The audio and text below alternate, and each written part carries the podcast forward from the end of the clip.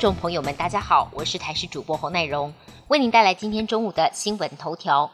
国内出现第二起本土社区感染的 BA. 点五个案，并且发生了家庭职场群聚。对此，精神科医师沈正南预估，BA. 点五曲线二到三周之后，周一就会出现第一个上扬，到了八月底，整体曲线会明确上扬。他提出警告，第一次感染 BA. 点五的人数将是重复感染的十倍，认为千万不要高估了所谓第三季的保护力。胸腔暨重症专科医师黄轩则是提醒，在感染是 BA. 点五的特色之一，一旦感染 BA. 点五，仍然会继续感染其他变异种的 COVID-19 病毒，就好像是开了一扇小门，给其他病毒伺机进入身体。近来华东地震频传，也让不少民众担忧是否会酿成大规模的地震。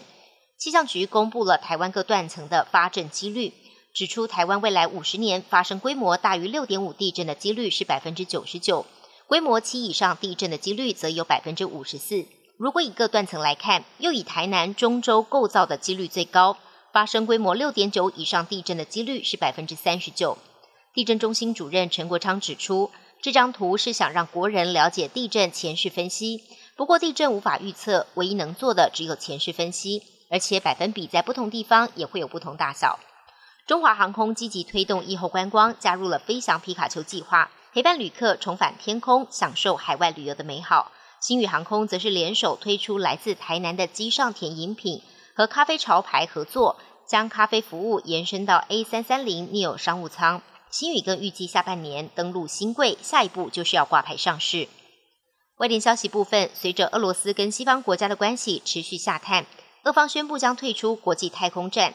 俄国新任太空署长向总统普京表示，俄方决定要在二零二四年后离开国际太空站，但离开之前会履行合作义务。俄方还透露，未来将组建专属的太空站，第一个模组预计在二零二五年准备就绪。对于俄方片面宣布终止合作，NASA 国际太空站主任表示，还没有收到俄方正式的通知。美国国务院则对此表达遗憾。安倍安的凶嫌山上彻也常年跟统一教会为敌，最初目标锁定组织内高层，却因为执行难度高不易渗入。某一次在网络上看到安倍出席这个教会有关的活动，埋下杀机。防卫大臣岸信夫二十六号在记者会表示，多位官员包括自己在选举期间得到了教会的帮助。此话一出，日本网友全气炸了。英国保守党党魁选举将决定下一任英国首相。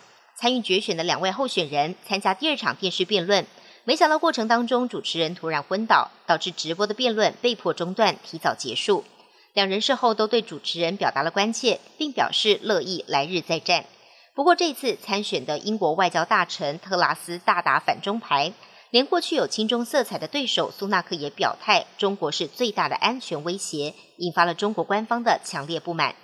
本节新闻由台视新闻制作，感谢您的收听。更多内容，请锁定台视各界新闻与台视新闻 YouTube 频道。